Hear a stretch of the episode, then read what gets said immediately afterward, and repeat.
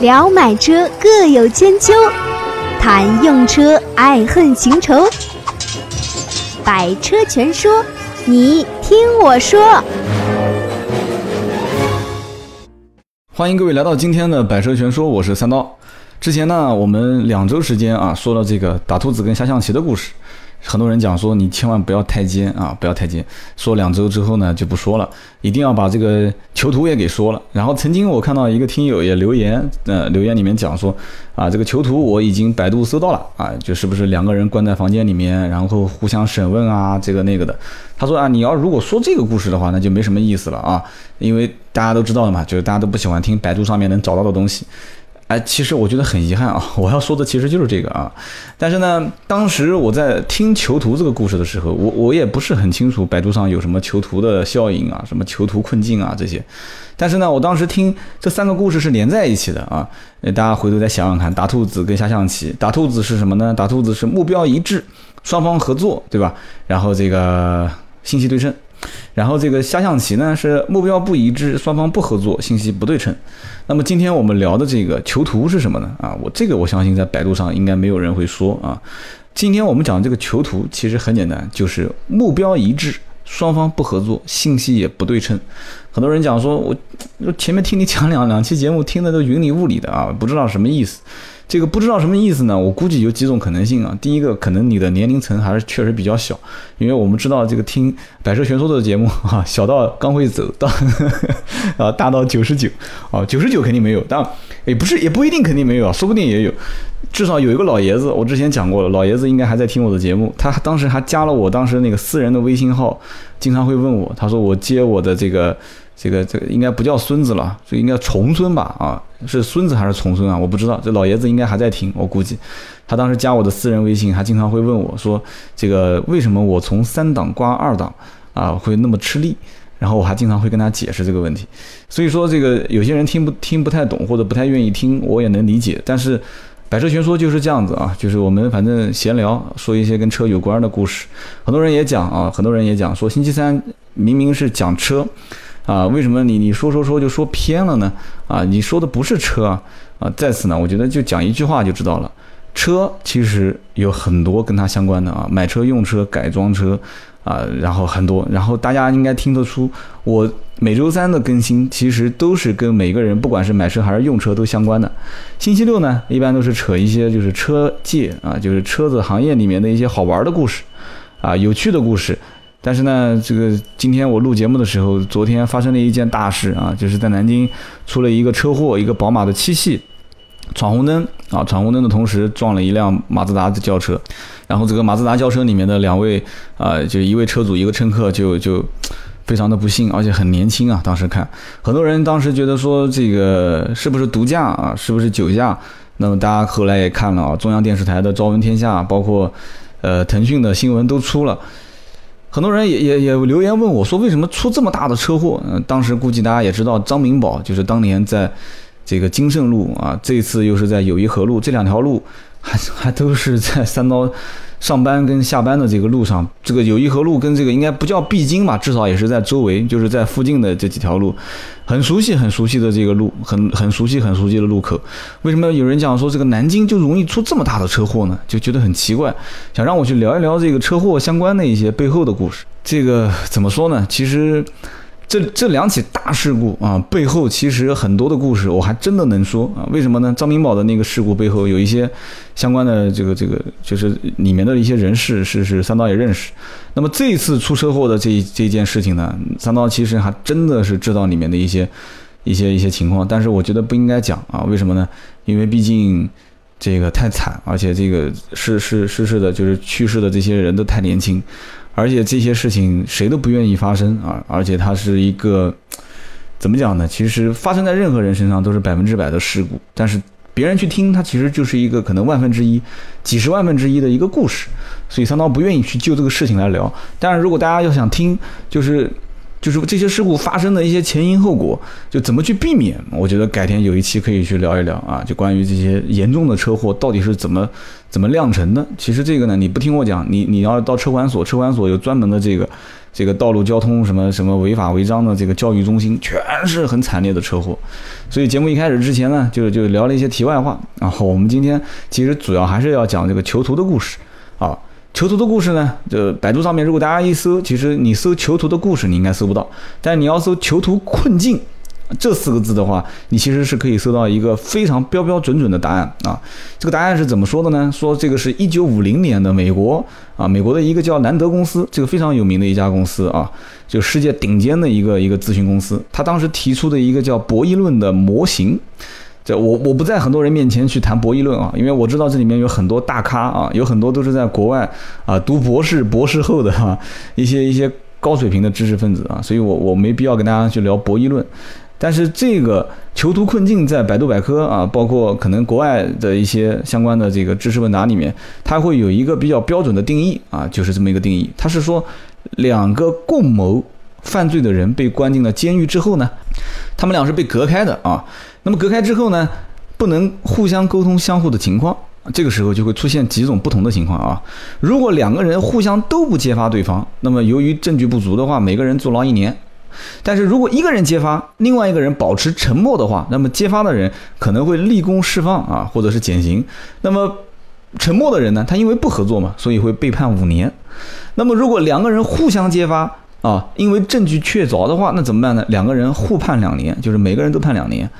由于囚徒他没有办法相信和信任对方，因此呢，他倾向于互相揭发，所以。啊，这个最后第三种可能性是比较有可能出现的啊，所以他们两个人都不是同时啊，这个沉默。所以呢，当时这个囚徒困境呢，就是是一个非常经典的案例。我们当时听到这个囚徒的故事呢，也是一样的啊，就是三个人同时偷东西被抓，放到这个房间里面啊，然后呢，看看墙上面的这个政策，坦白从从宽啊，抗拒从严。三个人互相的目的是一致的啊，都想减刑啊，但是双方不合作，然后信息也不对称，因为互相不知道对方会说出多少，对方会不会出卖自己啊？那么自己早一点把事情说出来，那么获得减刑那是最好的，因为目标一致嘛。所以呢，目标一致，双方不合作和信息不对称，这么一个故事，其实就能把它诠释出来。大家有没有发现啊？我前面两期节目故事是放到最后讲的，今天这期节目呢，我把故事放在前面讲。其实放在前面，放在后面，意义都不是很很很重要啊，不不是很关键。我觉得其实讲到这个囚徒的故事，我觉得大家应该更多的去反思一下，我们去买车的时候啊，有的时候就是这么一个现象啊。前面我其实打兔子跟下象棋一直讲的是公司的这个故事啊，有的有的人讲说这个是职场的故事，挺有意思的，我很想听啊，有机会多说两期。但是也有一些人讲说你这个跟买车卖车无关系嘛，对吧？其实我觉得还是有关系啊，你你都能了解。啊，你都能了解这一家卖车给你的公司是怎么运作的啊？有的时候，而且大家没有发现，其实我总是会往汽车销售方面去搭啊，就会讲销售总监的故事啊，经理的故事啊。大家有的时候会听听听的过程当中获取到信息，将来一旦到你需要买车用车的时候，包括保养维修，因为你难免会跟 4S 店打交道嘛。啊，我不相信一个人买完车之后，特别是新车啊，买完车之后说从此以后不跟 4S 店打交道的啊。所以你你听了我的这个故事啊，听了我的这些。啊，有的时候不是在聊一款车，但是其实对你的帮助比聊一款车的帮助要大很多啊。所以今天我们一开始讲的囚徒这个故事，那么囚徒这个故事呢，真正你说放到 4S 店，真正你说哪些人会遇到这样的一个囚徒困境呢？我会发现啊，每一天无数的客户跟 4S 店之间，其实都是在上演囚徒困境的这样的一个模型啊，博弈的一个模型。为什么这么讲？其实很简单啊，大家你仔细想一想啊，我就设置一个场景给你听，你就知道了。如果有一天啊，你到了一家 4S 店去买车啊，我们就或者再举举一个我比较这个上乘的例子吧啊，你到了第一家 4S 店去问这个奥迪 A4 啊这款车，你说哎，奥迪 A4L 这个车最低配，2.0T 的这个三十一万多的，能让多少钱？哎，这个对方小伙子很热情啊，他跟你讲，他说，哎呀，这个车子我们这个这个不挣钱，就是跑量啊，然后呢，你找我就找对人了啊，对，每个都是这么讲啊，说你你找找其他人的话要订车，你找我，哎。我现在手上有现货，你需要什么颜色？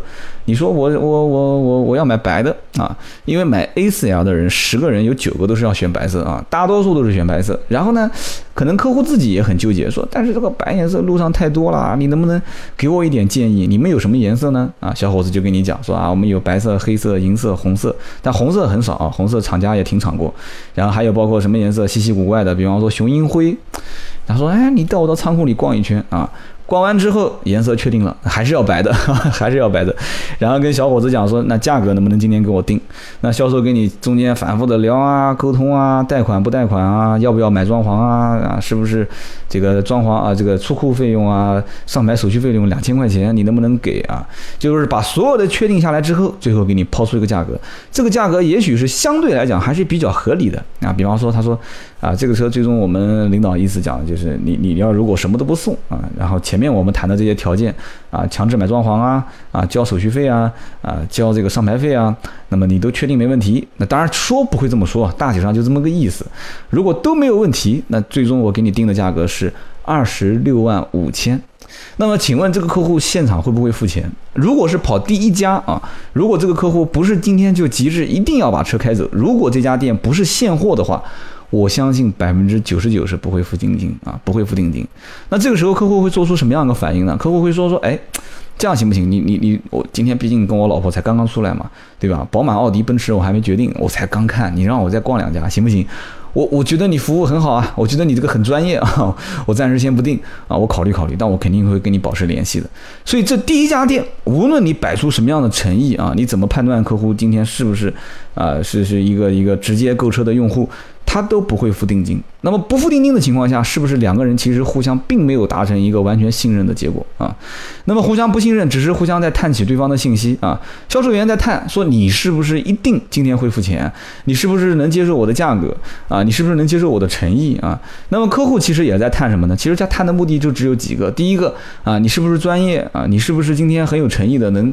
啊，接待我这么一个客户，能给予我一个很好的价格，啊，其次呢，你今天是不是把现货我要满足的条件你都能满足啊？包括优惠幅度啊，贷款手续费啊，贷款的这个审批的时间啊，啊，提货的时间啊，反正主要一个是价格，一个是时间嘛，啊，都能满足的情况下，有的时候会付定金，但是总觉得有点太草率了吧？就这刚刚来才看第一家店。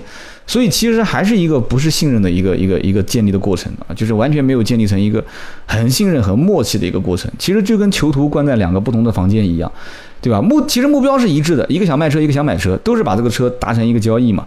但是关键问题是双方不合作，信息也不对称，因为互相都是在猜嘛。其实都是，那怎么办呢？第一家没成功，好，然后就出去逛。其实讲买宝马、买奔驰都是一个借口，为什么呢？其实绝大多数人在看一家。啊，这个品牌的车型的时候，特别是已经开始谈到价格的时候，绝大多数的客户其实。这个车型是定好了，特别是对某一个车型已经可以报出型号了啊！你比方说你报宝马，你说宝马我要买哪一个车型啊？我要买领先型还是买豪华型啊？你说要买奔驰，你是要买这个这个大标还是买小标啊？你说你要买奥迪，你是买技术型还是买舒适型？你其实都已经能说出这个时候，这个人其实对车型啊，就对品牌其实已经基本上忠诚度啊，就是已经已经限制死了，大多数是已经到这个位置了。所以这个怎么办呢？啊，第一家店啊，其实其实 第一家店的销售员真的是挺，真的是挺冤的，有的时候啊，所以很多的一些老销售他就有经验，进门第一句话会问说，哎，先生你是第一次来看车吗？你第一次到 4S 店看车吗？他不会问你第你是不是第一次到我们店啊，他也会问，但是他会问你是不是第一次到 4S 店。还有一些更有经验的老销售员，一般都不问，三句话两句话，其实一打探你就知道。就是有没有去过 4S 店，有没有试驾过，有没有接触过一些销售员，都很清楚。甚至再经验老道一些，到最后聊到。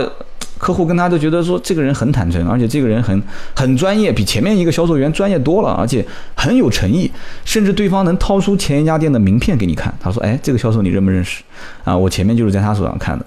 你想想看，其实销售如果能做到这个份上，已经可以做到知己知彼，让让客户把前一家店的销售员名片掏出来，我觉得这个已经到了一定的境界啊，这个是值得表扬的啊。所以说。”其实囚徒的故事，在每一次每一个客户进店啊，去不管询价也好啊，哪怕你是保养维修询价也好，其实都会出现。但是刚刚遇到的只是第一阶段啊，它其实是一个反复博弈的过程，这只是第一阶段。离开这家店。那客户肯定说，哎，我还是不是不是很相信这个价格，对吧？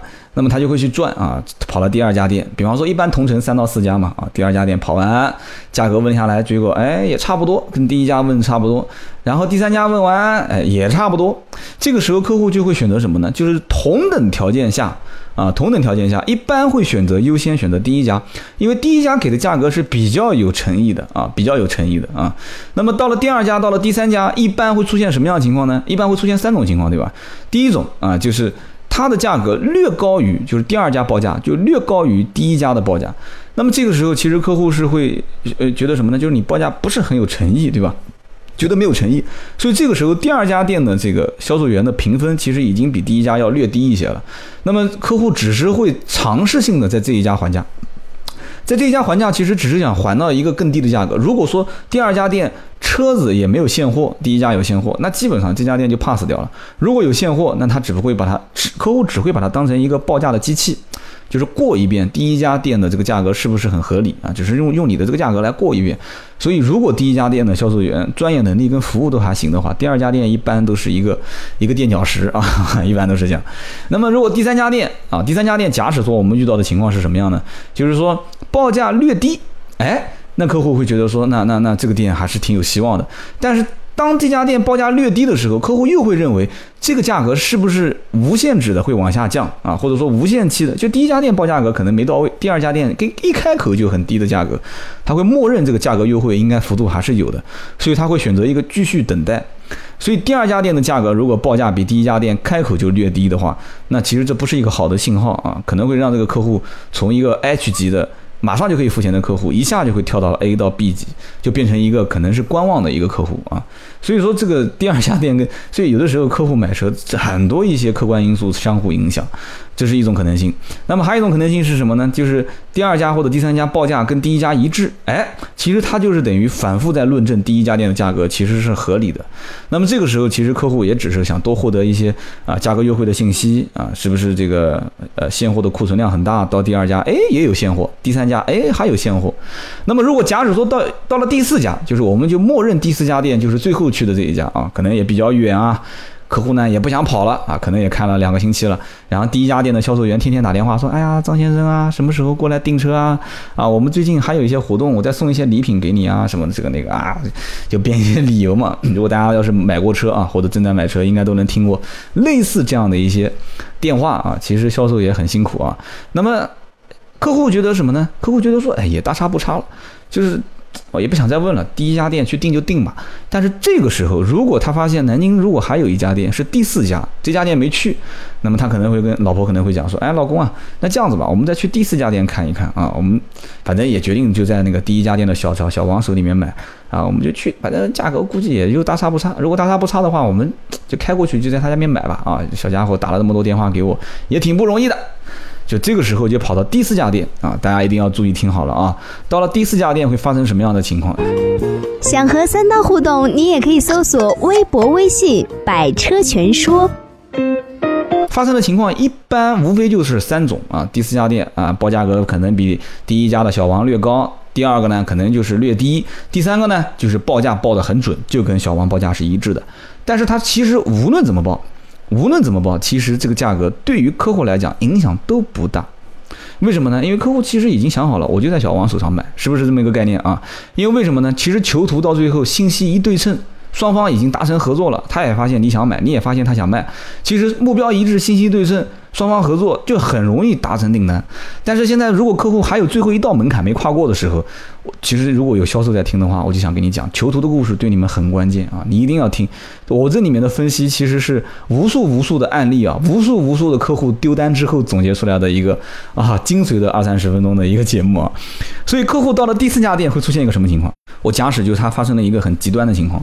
正好是月底的时候，这家店就要冲销量，就这个月任务没完成，正好就差那么十台车或者五台车，正好你又遇到了一个就缺那么一到两台车就可以完成任务的销售员。因为大家都知道啊，如果销售员的任务没完成，就是单个个体的利益受到影响。这个销售员会想尽一切办法，一定要把这个车的就当月的销量任务完成。那么一定要完成的情况下怎么办呢？他就要要求你月底能不能付全款。正好你又是月底去的，他要你月底付全款啊！你要贷款那就反按揭，先全款后按揭，就就叫做反按揭啊。然后你你你提出什么条件，他基本上都可以满足你。你只要不是太离谱啊，你说你说啊，我要我要你送个导航。啊，你说导航送不了啊？不行，导航要能送，我月底就给你付全款。哎，有的时候磨一磨，弄一弄，导航也给你申请下来了啊！我要送这个，我要送那个。最关键的就是销售员报了一个让你觉得很惊讶的价格啊！我刚刚讲了，这个车二十六万五千啊。问了第二家店，哎，也是二十六万五。问了第三家店，可能报的略高，二十六万六、二十六万七，但是最后让下来让到二十六万五。那也有可能会遇到第二家店报二十六万三，但是二十六万三，你可能会打个电话问第一家店，你说，哎，小王，我在外面问到价格好像比二十六万五便宜嘛？啊，小王就很紧张，说，哎，你问到多少钱？不行，你到店里面我们再来谈一下。啊，你可能也很诚实，你说反正就比你低，反正低呢也不是低的很多，你看你能不能跟你们领导申请一下？啊，小王就申请了，申请到最后呢，可能就也支支吾吾的电话你不想讲，说你来来，我来跟你告诉你多少钱，来了我们就把车给定了。但是呢，客户也比较狡猾，就是不能叫狡猾啊，我们也是客户，有客户也比较精明啊。这销售也比较狡猾啊，两边反正就是互相博弈嘛。那客户说啊，我我不说，你告诉我最低能多少钱？你们领导啊，有的时候销售员也会讲说，大哥你还是告诉我吧。现在坐车都不容易，这个车已经亏着卖了啊。这个反正最终两个人你你说过来，我说过去啊，最后互相探底啊，二十二十六万三，差不多可以卖。但是到了第四家店，有可能会出现一个什么样的极端情况呢？就是像我刚刚讲的，月底冲销量，对吧？整个公司冲销量，整个销售部冲销量，整个这个。就是单个的这个销售员冲销冲销量任务，就是单月任务。我们再讲夸张一点，可能正好你又遇到六月份啊，六月份是什么呢？冲半年度任务、季度任务，正好卡在这个口子，那你真是开心的不得了了啊！这个时候怎么办呢？你要冲销量、冲任务，好，你跟他谈什么价格？销售员开口报的价格就很离谱，二十六万整。你会觉得很奇怪，二十六万整比前面的三家报价都低，那你就问他是不是现货？哎。他为了要冲当月的任务，他肯定要让你开票嘛，开票必须得是现货，可能这个车也不是他的，是别人订的，但是别人的客户是做贷款，可能也是客户出国了，反正各种各样的原因没有提。那这个时候，这个车子价格二十六万整，可以提现货，唯一的要求就是让你月底能提。你月底如果能提车、能开票、能全款，他还能再给你附加赠送这个、赠送那个。你当时估计都懵了，真的，一点都不夸张，你估计都懵了。你这个时候要是懵掉的话，你会出现一种什么情况？你发现。目标是一致的，我要提车，对方的目标也一致，要你提车。为什么呢？因为他要冲月底的任务，你其实是什么呢？就想占个便宜嘛，便宜占到了也就 OK 了。可是二十六万的价格真报给你的时候，你敢买吗？其实你是不敢买的。为什么呢？因为双方不合作，信息不对称，你会还是觉得，你说，哎呀，这个车二十六万，开口就二十六万，对吧？我还没怎么还呢。对不对？前面几家店虽然二十五、二十六万五，虽然我问了两家，好不容易才让我啊问到了二十六万三千，但是这个车子都一样的嘛，对吧？那你既然二十六万五能报到二十六万三，你开口就二十六万，这车有没有可能二十五万啊？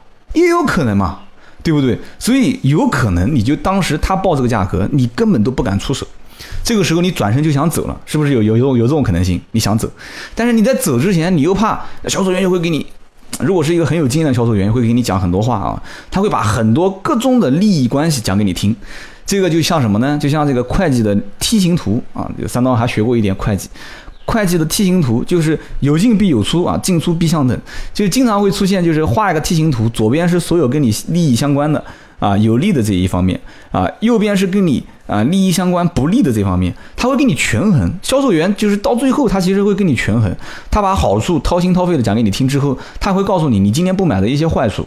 出了这个门，再想进店，这个价格你拿不到了。而且就今天，今天是礼拜天，今天一过，从礼拜一开始，马上。六月份你冲任务冲销量你完不成了，我也我也就完不成了，我们经理也完不成了，反正就放这个优惠在这边，你拿今天就付钱，赶紧交定金，你不拿出了这个门，回过头来二十六万五千。对吧？不行就二十六万三千，反正二十六就肯定不会给你了。然后剩下来的什么送这个送那个都没有，对吧？哪怕这个单子不做，反正我也不会有了啊。有的时候你会觉得说，哎呀，销售只是说说玩玩的嘛，对吧？因为这个囚徒的故事嘛，对吧？目标不一致啊，目标一致，但是双方不合作，信息不对称嘛，啊，你会觉得说，哎呀，就只是忽悠忽悠啊，这也。但是但是你真的你要出了这个门，你又会想说，那真的是不是走了之后就拿不到了呢？也有这种可能性啊。就像有一些年纪稍微大一点的人买东西，他会看什么呢？买条裤子多少钱？五百，一百卖不卖？不卖，一百五多了不不加了，不卖不卖不卖不卖，一百五进都进不来，转身走。就是很多年纪大的人转身走的时候，他其实两个人可能两两个小姐妹啊，就不叫小姐妹了，老姐妹了，他可能会说。这个老板肯定会拉我的，肯定会回过头来拉我的。如果老板要是拉你进店，你会觉得说一百五还高了，你会再跟他往下还。但如果说不拉你进店，你会觉得说那这一百五十块钱就是就是肯定对吧？肯定就是老板肯定价格就如果一百五能把这个裤子买回去，那就说明这个裤子就值这个钱。就以前很多年纪大一点的这些。就是我们喊阿姨姐姐了，这个一般都是以这种形式来探底价格。但是如果说刚刚我们讲的这种形式，就是这家店各种各样的因素促成了，他就一口给你报到二十六整。啊，送东西，你看你能不能今天付定金？其实你你的疑惑会比之前更大，因为你已经问到了一个你之前本来以为是最低价，但是比这个价格还低的价格啊，就讲的有点绕，反正就是你问到了一个更低的价格，所以你会觉得很很疑惑。这个时候就必须要出要有一个人出场，这个人是谁呢？就是你你跟某一个你信得过的人。中间的架桥的人，那这个人必须还得是业内能让你今天把定金付下来的人，就是说你中间必须得有一个人做背书，没有人做背书，你现在在这个困境里面啊，其实你是一直信息不对称，跟任何一个对方双方是不合作的。所以说，但是这个感觉买车怎么这么痛苦的？其实讲完最后，我给大家总结一下我关于买车的一些想法啊，就是这个时候你必须得有一个人出来进行背书，那怎么办呢？如果我们假使说啊，再引一个人进来啊，这个人比方说叫老李啊，你发那，就是你你老张买车嘛，老张买车，你发了个朋友圈啊，你说啊，我最近准备买车，这个有谁这个奥迪里面认识人的？哎，就巧了，正好有人就飞回了个信息给你啊，飞了个信息给你说。说这个你怎么不早讲呢？你定金交了没有啊？你要没交呢？我一个同学呢，我多少年的兄弟就在那个那个哪个 4S 店里面做负责人，结果巧你就正好是在第四家这家店里面。啊，你赶紧摇个电话过去，你问他，你说，哎呀，兄弟，这个方不方便帮我打个电话问一下？我问到一个价格，我就想能不能再便宜点啊？结果一个电话打过去，打给这个负责人啊，负责人问完之后一听啊，那就就是知道大概是什么个情况了。结果呢，两边客户跟这个店的负责人一对接，那这个负责人肯定就是这个客户的同事的朋友，对吧？那么这个同事又是这家店的负责人的同学，老同学，对吧？老兄弟。那么有这么一个信任背书的情况下，所有的问题全部迎刃而解了。但是这里面其实还有一个问题没有解决，是什么问题呢？就是他即使找到这家店的领导，他仍然是对这个二十六万整这个价格是不信任的。所以这个里面就必须得看这个领导是怎么处理这个事情了。其实这个也是，其实你看，就从一个销售跟客户之间的囚徒啊，囚徒效应，就变成了这个领导跟客户之间的囚徒效应。而且其实中间哪天有机会我们再来讲，叫熟人之间的转介绍。有的时候帮熟人买车也是一件吃力不讨好的事情。就是就改天我跟大家讲讲我的三个不原则，就是我帮熟人买车有个三个不原则。我相信这个三个不原则也可以哪一天专门说一个故事，是我自己总结。的啊，就按我这个原则走，你帮任何人买车，叫叫应该怎么讲呢？叫无往不胜啊，就是就是你从从来都不会失败过。这个三个不原则很很关键，就哪天再聊吧。反正今天就聊这个事情啊，就是现在成了这家店的销售的负责人跟客户之间开始又又进行一个囚徒了啊。这个销售的负责人如果老练一些的话，他打电话跟客户或者客户打电话给他，应该是这么回答。我觉得对话应该里面最起码有几个关键性的因素应该要有啊。第一个。应该对客户报出的这个价格表示惊讶，为什么呢？这个不是装出来的，就真的很惊讶。为什么？因为其实二十六点五万的价格就是，比方说南京整个城市里面各家 4S 店的一个最低的限价，最低的限价。所以他第一个惊讶应该是惊讶什么？我作为这个部门的负责人，我都没听说过有二十六万这个价格，是哪个销售员给你？是给你报这个价格的，这是第一个很惊讶的地方。第二个要表示惊讶什么呢？就是你南京三家店都问了，就是二十六点五，有的甚至二十六点三，就觉得这个价格很好了，为什么会最后啊就就是选择我们这么偏远的这家店又过来，就是寻到了这个价格，为什么而且还是不满意啊？这是第二个要表示很惊讶。然后第三个呢，就是你一定要能把客户的疑虑全部解释清楚。就你惊讶归惊讶嘛，就是客户也很好解释嘛。客户说呀，因为我这个前面几家店谁不希望钱也不是白捡的嘛，都你们家也没跑过嘛，我也是准备最后跑一趟，跑完之后大差不差我就回第一家店订车了。所以双方如果能把这种事情放在台面上，坦坦坦诚诚、坦诚相见的去聊，哎，那么中间因为有了这个人的同事，有了这个销售负责人的老同学的背书，两个人之间的沟通对话是没有任何的。这个芥蒂的，也就是说目标一致，双方是合作关系，合作关系这个是很重要的啊。然后信息又对称了，然后这个时候两个人之间的对话才能促成一个结果，是什么结果呢？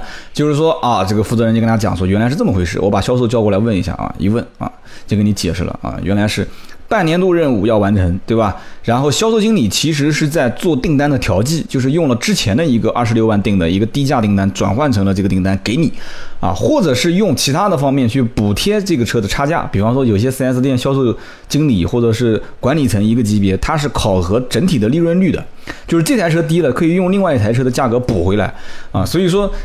就是反正七八解释解释来解释去，包括车子的现货本来是没有的，也是因为这个人是老销售员，然后通过业务经理就是组长啊销售主管帮你调剂，从其他的人手上调了一台车，就是把这些信息重新还原给你。你后来发现说哦，原来这个销售没有撒谎，而且在还原这个信息的过程中发你自己会发现，原来其实拿到这个价格只是碰巧在一个特定的时间内。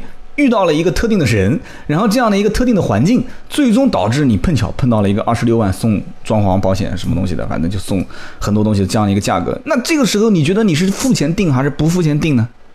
我相信这里面只要最后的销售负责人干一件事情，就是坦诚相见，就是不要让他产生任何怀疑，把所有的事实情况。呃，全部跟他摆在台面上，就是你信息一定要对称，双方是合作关系，目标一致的话，这个单子百分之百是不会流失掉的，肯定能签掉啊。所以今天呢，跟大家其实就聊了一个囚徒的故事，但囚徒故事里面其实还有一个可能跟囚徒关系不是很大的一个一个小的心理实验啊，就最后反正跟大家聊着玩玩吧。就是说，如果说有一个路人啊，一个路人啊，给了一百块钱，说，哎。甲乙，你们两个人啊，就你跟你老婆两个人啊，不行，你跟你老婆你们俩都认识，就甲和乙两个也是陌生人啊。给钱的这个人是跟甲乙都是陌生人，三个人互相都不认识啊。陌这个路人讲说，我给你们一百块钱，我给你们一百块钱，但是必须是由甲由甲来提出方案，怎么分配？甲提出的方案只要说出来，乙可以选择接受，也可以选择不接受啊，但是必须按此方案来分。啊，如果不接受的话，你们两个人就一个都拿不到，一百块钱我收回来，啊，叫做一百块钱都不给我是吧？但是如果说甲提出的方案乙可以接受的话，这一百块钱你们就分掉。所以按照叫做最优理性分配的话，其实甲肯定是让自己的利益最大化啊。什么叫利益最大化？因为分钱嘛，你总不能一点都不分嘛，对吧？你总得要分一点给他吧。我们假设甲给自己分九十九啊，理由呢就是其实你乙你不拿跟。因为选择决定权在我手上，是不是？是让我来分配吗？对不对？如果我不分这个钱，两个人都拿不到，那我现在分，我分一块钱给你，好不好？你总比没拿到好嘛？啊，所以你一定是接受的。我拿了九十九，但是其实，在实验当中发现，但凡甲分给乙的钱低于二十块，就是甲给自己分在八十块钱以上，百分之九十以上的概率，乙是直接掀桌子说，那谁也不要拿了，我不要。我不要，我不要，那你不就八十块钱你也拿不到了吗？对吧？你九十九块钱你不是也拿不到了吗？我不要这一块钱，我舍弃一块钱的成本，远比你舍去九十九块钱的成本要高，所以这是个很有意思的故事啊。当然这个可能跟囚徒没什么太多关系，我就是在讲这个故事的过程当中，就无意之中想到了这么一个故事啊。所以呢，就怎么讲呢？大家反正。今天听这个故事，不知道好不好玩啊？可能也有人会提说啊，这个故事跟囚徒啊，或者囚徒跟买车啊，你讲的有点牵强。但是不管怎么讲，牵强也好，还是怎么样也好，三刀觉得其实就是这么回事。我觉得买车就是我总结几个我的想法给你听啊，你可以不认可啊，但是我反正表达表达给你听。买车真的不是那么辛苦，不是那么累的一件事情。千万不要把买车这种故事啊，不是不叫买车这个故事啊啊，对，也能这么讲。千万不要把买车这个故事当成了买车成了一个事故。挺开心的一件事情，到最后变得自己很困扰。有的时候，我个人觉得啊，什么时候用，什么时候买，这是一句非常有道理的话。这不是三刀在论坛里面有的时候回复说很敷衍啊，你很敷衍。这是一句很有哲理的话，很不叫哲理，很实用的话。然后同时，你什么时候用，在你用车的这个时间段，你去买车，在这一个时间段内。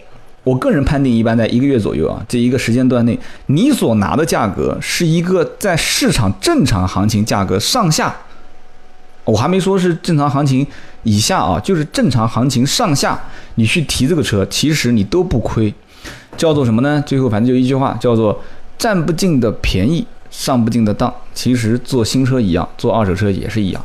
今天这期故事呢，就到这里。大家呢听到最后都是铁粉，千万不要忘了啊！我们的主旨是粗制滥造、胡说八道。这个三刀一直都是反正都是脱稿跟大家聊，我我我反正平时看车用车啊，反正一些小故事，希望大家多多担待啊。这做的节目也不是像某些节目那么精致啊，加一点小电乐啊，这个加点互动什么的，反正我们慢慢来啊，我们是细水长流的一个节目啊，反正做的开心，听得开心就可以了。千万别忘了啊！我们多点赞啊，多评论，把三刀的这个点赞评论的这个这个数据刷上去啊！我觉得对我也算是一个莫大的安慰啊！行，今天节目就到这里，我们改期接着聊。本节目由斗志文化制作出品。